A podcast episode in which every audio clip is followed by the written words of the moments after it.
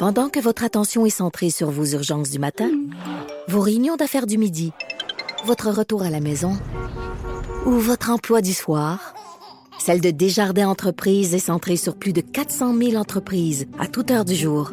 Grâce à notre connaissance des secteurs d'activité et à notre accompagnement spécialisé, nous aidons les entrepreneurs à relever chaque défi pour qu'ils puissent rester centrés sur ce qui compte, le développement de leur entreprise. On va poursuivre tout de suite avec Luc La Liberté pour euh, parler de politique américaine. Salut Luc. Oui, bonjour Jonathan. Luc, euh, parle-moi de ce qui se passe en ce moment euh, en Arabie Saoudite. On a l'impression que c'est une véritable poudrière. Est-ce que euh, j'ai raison de, de, de, de, croire que les tensions augmentent pratiquement d'heure en heure? Écoute, c'est euh, d'heure en heure, ça s'accélère. Euh, cette tension-là, elle monte depuis l'élection de Donald Trump. M. Obama avait préféré faire le pari de l'entente sur le nucléaire iranien avec d'autres partenaires. M. Trump avait critiqué ça, disant que c'était une mauvaise entente, c'était une démonstration de faiblesse de la part de l'administration Obama. Lui s'est retiré de l'entente sur le nucléaire. Puis, depuis le retrait de l'entente, le ton ne cesse de monter. Puis les épisodes non seulement se multiplient, mais se rapprochent dans le temps. Et assurément, si l'Iran n'est pas intervenu euh, du côté du Yémen pour supporter les outils uniquement pour déplaire aux États-Unis ou pour faire grimper la tension, on sait très bien ce qu'on fait quand on fait ça. Les Américains, avec M. Trump, se sont rangés très, très, très rapidement derrière l'Arabie saoudite, qui est un, qui est un partenaire, puis qui est même un partenaire d'affaires de, Donald Trump, si on veut pousser ça plus loin. Mais donc, oui, la tension grimpe. Puis, euh, je suis pas, moi, ce qui m'inquiète un tout petit peu, c'est que je suis pas certain que de part et d'autre, quand la tension grimpe comme ça, euh, il n'y a pas une part euh, de, de, de coups de dé. C'est-à-dire qu'on le sait que M. Trump, par exemple, souhaitait éviter la guerre. Il a même renouvelé son invitation à discuter avec, euh, avec M. Rouhani de, de l'Iran.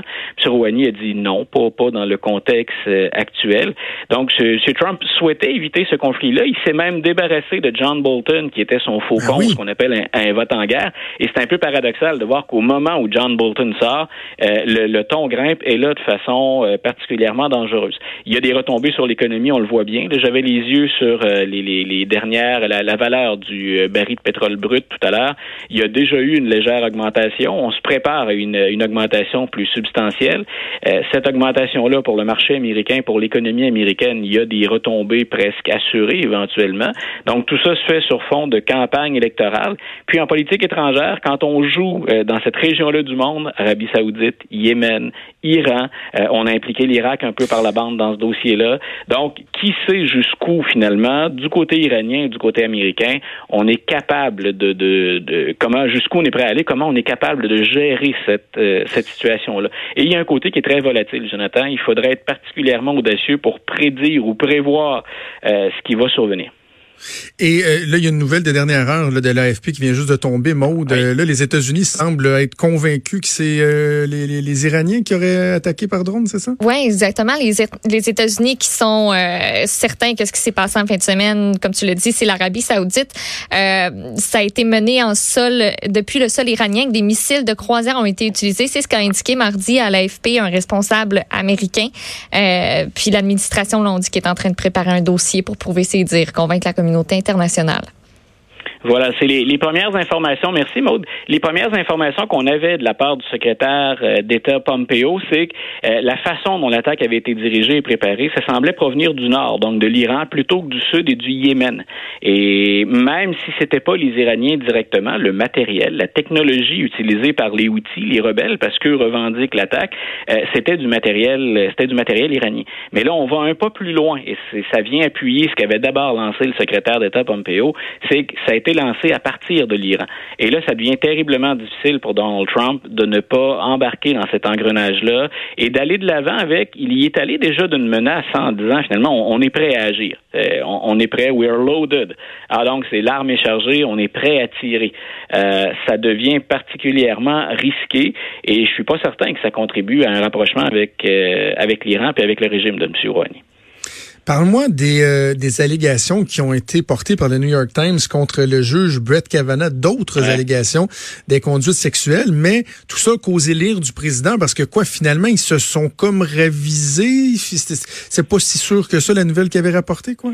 Non, c'est-à-dire que c'est la, Écoute, le, New York Times, qui est une, euh, une publication pour laquelle j'ai beaucoup de respect, malgré ce que peut dire euh, Donald Trump à l'occasion, c'est carrément fourvoyé dans ce dossier-là. C'est-à-dire que il y a il y a une femme qui effectivement euh, a rapporté, puis cette information-là, elle circulait quand Mme Blasey Ford est allée témoigner au Sénat. On se rappellera de ces auditions particulièrement troublantes, bouleversantes quand on quand on a entériné le choix de M. Kavanaugh à la Cour suprême.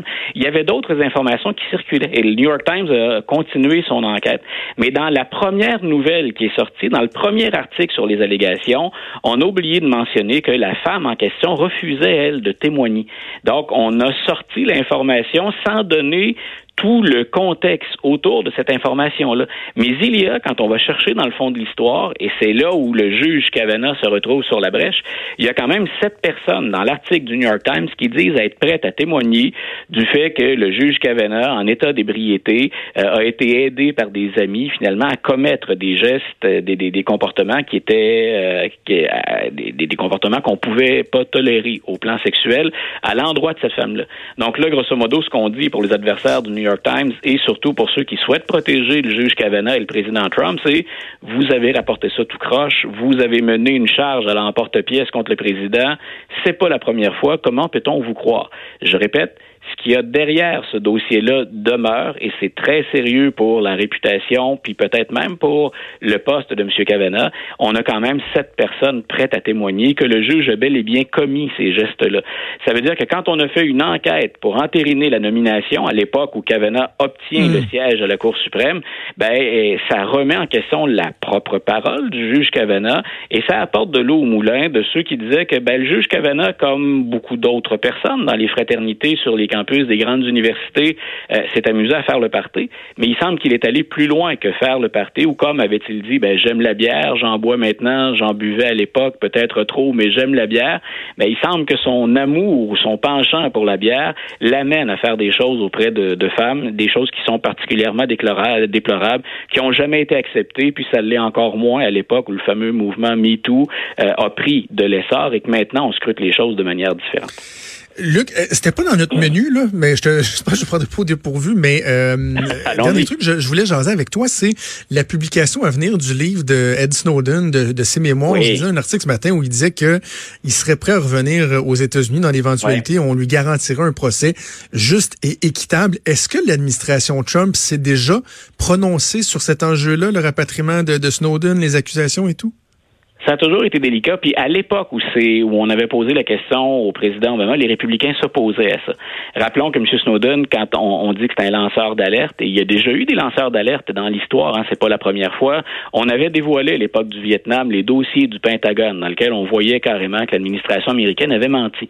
Mais cette fois-ci, euh, c'est plus que de l'information qui est divulguée, c'est même des secrets qu'Edward Snowden a aidé finalement à dévoiler. Donc il y a une coche de plus, puis en plus une coche de plus aidée par, euh, voyons, l'autre qui est derrière la prison, mais Wikileaks, qui est derrière les barreaux. Donc, Assange. Euh, voilà, M. Monsieur, Snowden, c'est un lanceur d'alerte. Il a averti la population américaine que le gouvernement se permettait un grand nombre de choses euh, qui allaient au-delà, bien sûr, de la, de, la, protection des droits et libertés.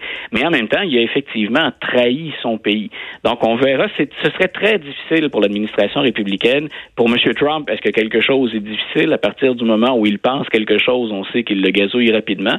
Mais quand on fait de la sécurité du pays un enjeu et qu'on voit que M. Snowden a littéralement trahi son pays, on peut être pour ou contre les lanceurs d'alerte, mais là, il y a quelque chose de beaucoup plus grave qui lui pèse sur les épaules. M. Obama s'était arrêté là, lui. Il avait accordé un pardon euh, à d'autres accusés qui avaient collaboré avec des, des, fuites ou qui avaient aidé à provoquer des fuites. Euh, il s'était arrêté à Julian Assange. Et ce cas-là, je le répète, il mérite d'être débattu. Je comprends ceux qui disent les lanceurs d'alerte, c'est primordial pour préserver la démocratie, les mm. droits et libertés. De l'autre côté, la sécurité du pays est en jeu et carrément, il a fait le jeu de l'ennemi. Donc, euh, s'il souhaite un procès juste et équitable, moi, hâte de voir comment les républicains vont interpréter ça dans la mesure où M. Trump, encore une fois, va utiliser ça pour faire campagne. La sécurité du pays puis la protection des États-Unis. Exactement. Moi, j'ai toujours eu le même discours là-dessus. Quand on regarde le, film, le documentaire de, Snowden, les gens disent Hey, il a fait œuvre utile, c'est épouvantable ce qu'il a déterré. Je, veux bien le reconnaître, mais en même temps, euh, il, doit y avoir un prix qui vient avec ça. Tu sais, tu peux pas prendre à la légère le bris de la confidentialité, les secrets de l'État.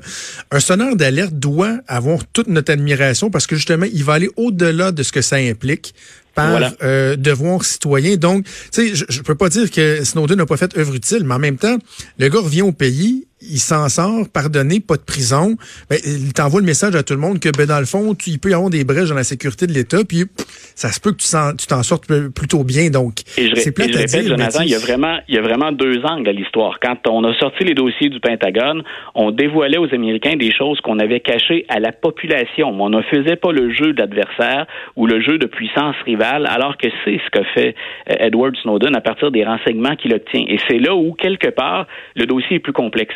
Euh, on a pu rendre hommage aux lanceurs d'alerte puis reconnaître un service à la nation, même d'une certaine façon. Dans le cas de M. Snowden, c'est beaucoup plus compliqué que ça. Même si effectivement, si je suis un citoyen ordinaire aux États-Unis qui n'a pas accès au ce genre d'informations-là, je me rends compte à quel point mon gouvernement a de très, très grandes possibilités de jouer avec mes renseignements personnels. Merci Luc, on se reparle jeudi sans faute. Un grand plaisir, une bonne fin de journée. Salut.